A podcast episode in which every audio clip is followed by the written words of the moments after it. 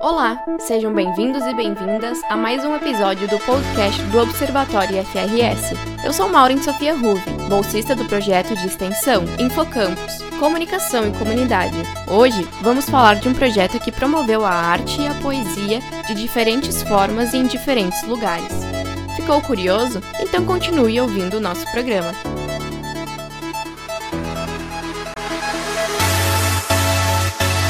Os projetos que acontecem no Campus Feliz você conhece aqui no podcast do Observatório IFRS.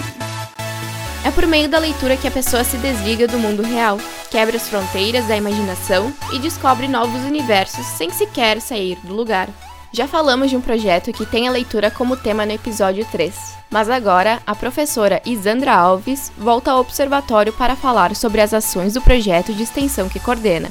Sou professora Isandra Alves e coordeno o projeto de extensão Experiências de Leitura em Espaços de Crise. Nosso projeto, na área de leitura, então, desenvolve ações que visam uh, mediar a leitura em espaços habituais e não habituais, né, formais e não formais de leitura. Então, desde creches, escolas, até presídios, asilos, casas de acolhimento para menores infratores, por exemplo. Então, este projeto trabalha com, a, com ações de leitura vinculadas a questões de arte, de hum, diferentes linguagens artísticas, diferentes formas de apresentação da palavra em forma de arte, como uma forma de, de que o texto literário acolha uh, essas pessoas de maneira a atraí-las para a leitura.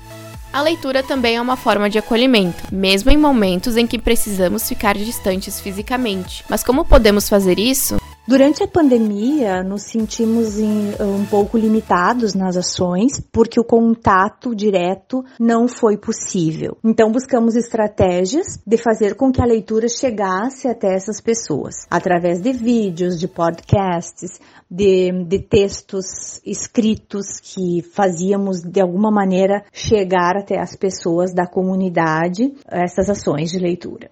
Então, nos sentimos um pouco afastados do nosso público leitor, de certo modo. Porém, a leitura não deixou de chegar. Ela chegou em todos esses espaços, tanto no asilo, quanto no, no presídio, quanto na casa de acolhimento, com as crianças na casa lar. Uh, de uma forma ou outra, a leitura chegou até lá, seja através de contação de histórias ou de encontros virtuais com o texto.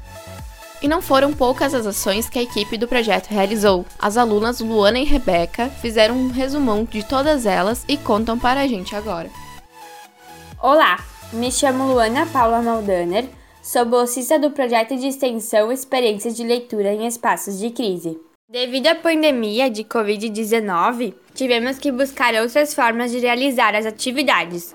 Então, muitas atividades do projeto foram realizadas através das redes sociais, Facebook e Instagram. Durante os dias 4 de setembro a 16 de setembro de 2020, ocorreu a atividade de candidatos poéticos através das redes sociais. O intuito da atividade era promover leituras durante as campanhas políticas no qual os candidatos divulgam seus nomes para a comunidade. Durante a ação nas redes sociais, solicitamos que professores e estudantes do IFRS divulgassem algo relacionado ao poema escolhido. Após a atividade de candidatos poéticos, foram feitos QR Codes na ação Poéticas de Primavera para a atividade.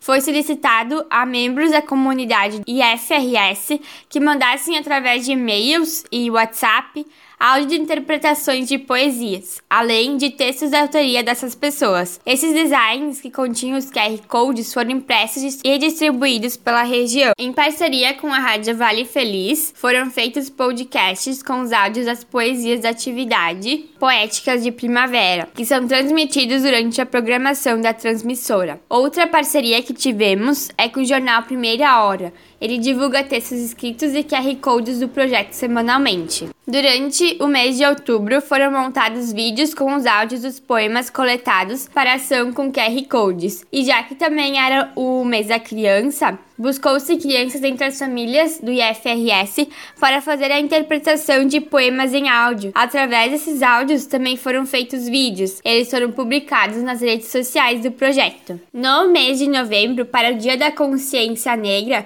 foram publicadas nas redes sociais designs de autores negros. Nesses designs consta o nome de autores negros, sua história, principais obras e também frases. A ideia era promover esses autores e a literatura negra. Também no mês de novembro ocorreu o um encontro com a escola Alfredo Spier da Feliz, junto com uma turma de nono ano. Foi trabalhado o conto O Espelho. Após, houve a participação no grupo Entre Nós e Pontos. As meninas apresentaram e explicaram alguns tipos de bordados. E através dessa explicação, cada aluno da turma deve bordar teve que bordar em um tecido uma frase do conto que lhe marcou. Também, nesse mês, com a turma de nono ano da Escola 12 de Maio de Bom Princípio, foi realizada uma atividade através do Zoom para trabalhar o poema E Agora José, de Carlos Drummond de Andrade. A ação José na Quarentena se iniciou com o questionamento E agora? Onde cada um pôde expor um comentário. Dando continuidade à atividade, foram mostrados dois vídeos com estilos musicais diferentes. Através de toda a contextualização feita, deveriam levantar possibilidades para que o José citado no poema poderia fazer. Meu nome é Rebeca Dresch Maldaner, estou no segundo ano do curso técnico em Química no Instituto Federal Campus Feliz. No mês de dezembro, a nossa hum, principal ação foi no Natal, com um lar de crianças, e também nas redes sociais postamos um vídeo em que uma professora do instituto lia um texto e no vídeo ia a legenda para para garantir a acessibilidade, em janeiro, nosso calendário foi um pouco menos intenso e então agora em fevereiro realizamos a ação Acorda Poesia, em que expusemos em alguns locais da Feliz e região um varal com jogos de palavras para poder levar a poesia, a literatura para os locais em que as pessoas circulam e estão. Com tantas atividades, as estudantes colecionam boas experiências e aprendizados enquanto bolsistas e participantes do projeto. Com o projeto, eu aprendi muitas coisas. Foi possível conhecer melhor programas online para realizar as atividades, como Canva, gerador de QR Codes, o Prezi e entre outros. E com a atual pandemia, foi possível explorar novas formas de trabalhar e conhecer outras realidades, fazer uma troca de conhecimentos e cultura. Acredito que ser bolsista de um projeto é uma experiência única. São atuidades que antes não tínhamos oportunidade de estar fazendo. E acredito que acaba sendo válido também para a minha formação, já que sou graduanda de letras português e inglês. Eu sou bolsista porque acredito que ser bolsista é aprender, é se doar um pouquinho juntamente com um grupo, para que no final todos nós, juntamente com o projeto, chegarmos no objetivo que é comum, que é ampliar nossos conhecimentos e poder transmiti-los de alguma forma no nosso dia a dia, já que o projeto é uma partezinha nossa da nossa vida. Eu aprendi com esse projeto a me relacionar melhor com as pessoas, a me comunicar melhor, já que tivemos ações com escolas e com pessoas em que realizamos videochamadas e tivemos que nos comunicar com essas pessoas. Também aprendi a lidar melhor, trabalhar melhor com um grupo, além da literatura, que é o tema central, que sempre aprendemos alguma coisa nova em qualquer lugar que estamos. Quer saber mais sobre os projetos e as ações realizadas por professores e estudantes durante esse último ano? Então não deixe de acompanhar o podcast do Observatório FRS. Até o próximo programa.